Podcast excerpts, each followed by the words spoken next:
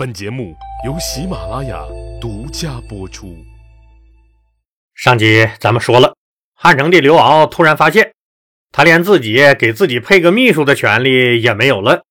他意识到，自己的舅舅王凤已经基本上快把自己架空了，自己现在就是个吉祥物般的摆设。刘骜这个皇帝只是懒，不想处理朝政，人家又不是傻，他当然知道。这样下去是不行的，自己早晚摁不住这个舅舅，于是就有了敲打敲打舅舅王凤的想法。可怎么敲打这个霸气侧漏的舅舅呢？满朝文武都是舅舅的人，刘骜只能等机会。作为从小在尔虞我诈、争权夺利最严重的皇宫里长大，甚至于差点被人搞掉太子之位的刘骜。他的脑子那是相当够用的，搞人那一套对他来说也是轻车熟路。自从定下来要敲打敲打自己这个掌了大权的舅舅，汉成帝刘骜虽然表面上和以前一样还是吃喝玩乐，但私底下他秘密召见了几个人，几个经常给他上书批评朝政的人，他和这些人都谈了话，听取了他们的意见。当然，刘骜也把自己对于朝政执行不满意的想法有意无意地透露了出来。能得到皇帝秘密召见的都是什么人呢？都是当朝的大聪明和顶级人精。这些官场老油条当然明白，小皇帝刘敖不满意朝政是啥意思？那就是不满意主持朝政的那个人呗。那个人是谁？还用说吗？就在汉成帝刘骜等机会敲打敲打大司马大将军领尚书事的舅舅王凤的时候，机会很快就来了。公元前三二年四月，也就是小皇帝刘骜在老妈皇太后王政君的撺掇下，刚给五个舅舅封了侯不长时间，出大事了。长安城黄沙四起，刮得遮天蔽日。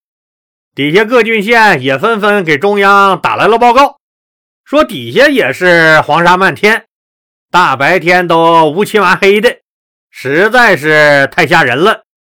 很多人家的房屋被掀翻，甚至屋顶都被黄风卷走了，老百姓损失惨重，更是谣言满天飞。至于为什么突然刮黄沙，是不是黄风怪来了？老百姓被刮跑的屋顶咋整？小皇帝刘骜那是不咋关心的。这些事儿不是有地方官员的吗？总不至于你们地方官到月来我这领薪水却不干活吧？小皇帝关心的是能不能借着刮黄沙这个事儿搞掉舅舅王凤。于是，汉成帝刘骜放下酒杯，推开美女，穿上裤衩子，赶紧从后宫跑出来。紧急主持召开班子成员会，讨论这次黄沙的问题。我们都知道，那时候一有个灾难啥的，就说是老天爷惩罚人间，惩罚谁呀？肯定不是惩罚老百姓，老天爷当然是惩罚统治者了。就是老天爷认为他在人间的代理人，这些人间统治者们干了坏事呗。老天爷要给人间一个警示，给了警示以后，你要还不改正错误，那大灾难就要来了。这次有资格参会的很多人都是汉成帝刘骜舅舅家的子弟，这些王室外戚不说话，其他官员也就不敢说话。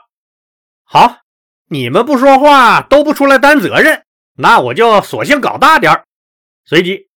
汉成帝刘骜就亲自主持召开了一次常委扩大会议。这次扩大会议范围扩的贼老大，三公九卿就不用说了，什么博士、郎中等人一律参加，甚至很多在京的退休老干部也被请来了。汉成帝刘骜在会议一开始就声明：大臣们必须严肃对待这次大灾难，你们自己咋想的就咋说，不得隐瞒避讳。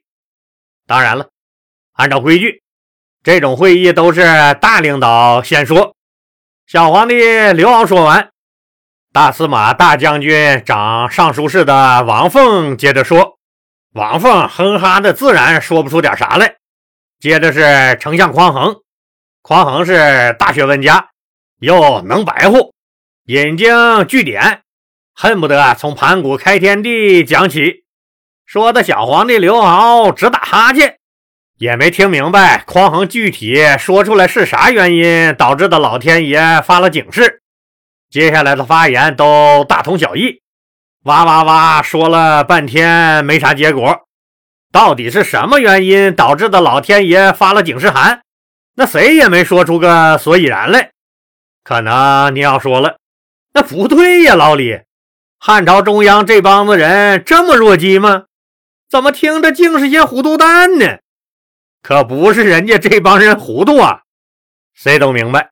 你刘骜皇帝小小年纪就不干正事儿，天天声色犬马、荒淫无度，不问朝政。老天爷这警示函就是专门给你发的，但这话能说吗？当然不能说。那怎么办？只能胡诌八扯呗。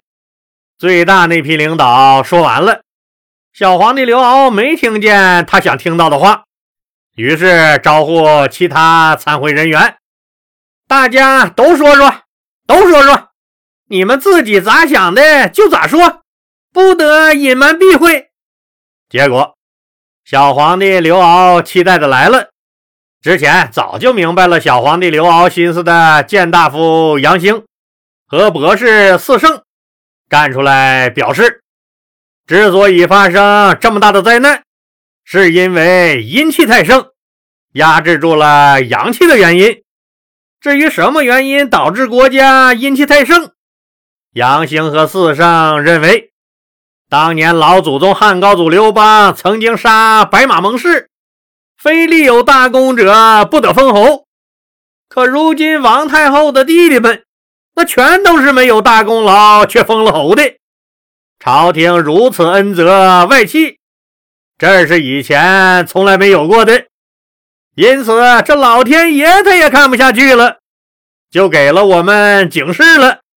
如不改正，后果将不堪设想。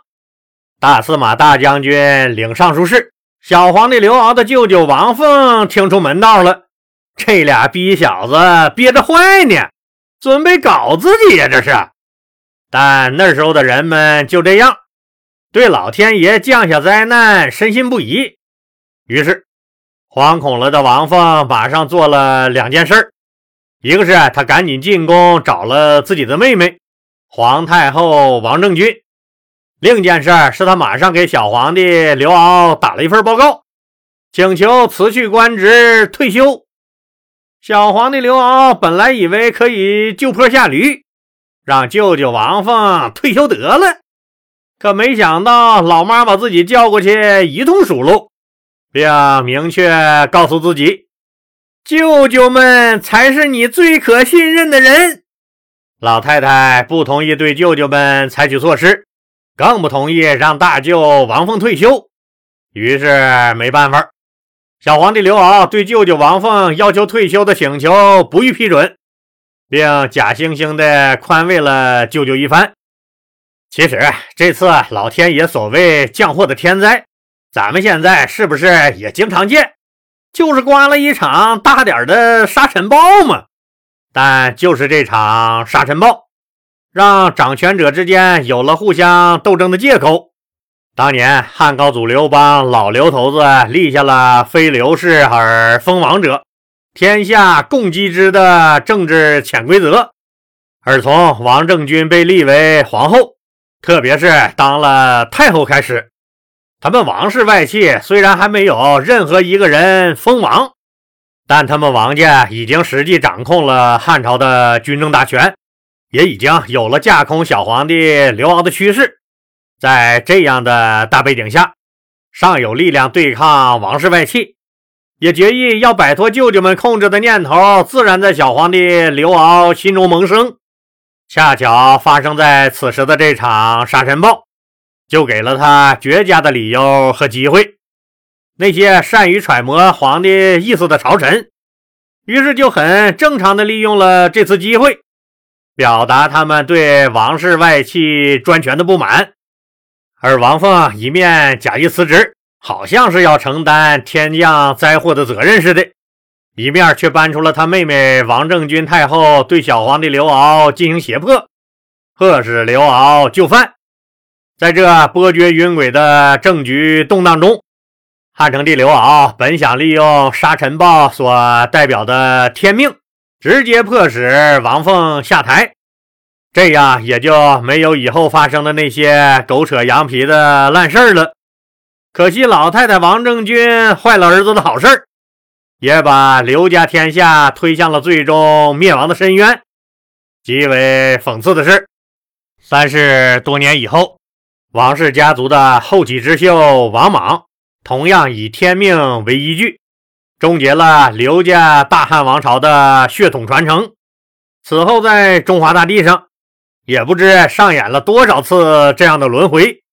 当然了，对于建大夫杨兴和博士四圣说，之所以天降灾祸，是因为王室外戚不该封侯而封了侯造成的这种说法，在朝廷里大权在握的王凤。那自然要进行反击和驳斥。你杨兴和四圣不是说天降灾祸是我们兄弟不当封侯引起的吗？我偏说不是。当然，王凤自己站出来说，好像没啥说服力。于是，御史中丞薛轩给小皇帝刘骜上了一封奏章。御史中丞官可不小啊，相当于咱们最高人民检察院的检察长。薛轩，薛检察长在奏章里说：“虽然皇帝陛下您智德仁厚，可是国家的祥和之气并不通顺，阴阳也不协调。我认为这是因为各级官吏实行苛政造成的。那谁实行了苛政了？怎么实行苛政了？”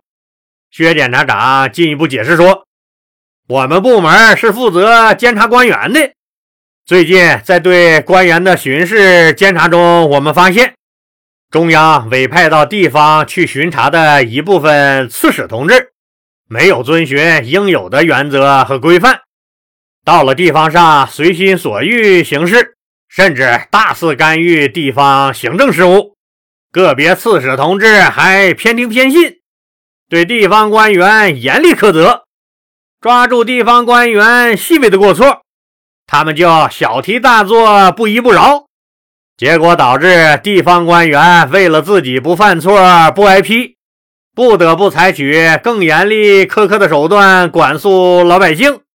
因此，乡里面、村里面之前和谐的气氛没有了，宗族亲属之间也没有了亲情，互相帮助、帮贫救急的醇厚风俗也渐渐消失了。亲人之间迎来送往的礼节也不再咋实行了，这些人情世故理不顺，那么阴阳自然阻隔，导致和气不通。这次的天灾就是由此而引起的。御史中丞薛轩巴拉巴拉说了一大堆，啥意思？不就是说之前杨兴和四圣说的？那个什么天降灾祸是因为王氏兄弟不当封侯引起的，那就是胡扯，根子不在那儿，而是我们的个别官员行为不当导致的，跟人家王氏兄弟封侯那半毛钱关系都没有。这下子，小皇帝刘骜和大司马大将军王凤的台阶都有了。王凤和刘骜立马又是慈爱的舅舅和可爱的外甥了。经过王政君太后苦口婆心多次跟儿子讲，一心一意对待咱娘俩的，就是你的那些舅舅们，别人都是外人，都靠不住。小皇帝刘骜居然又信了，于是。深信舅舅不会害他的小皇帝刘骜，继续回后宫喝酒玩乐，不问正事儿。于是，大司马大将军领尚书事的舅舅王凤，依然在大汉朝堂上控制政权，排除异己。好了，今天就说到这儿吧。非常感谢您的收听。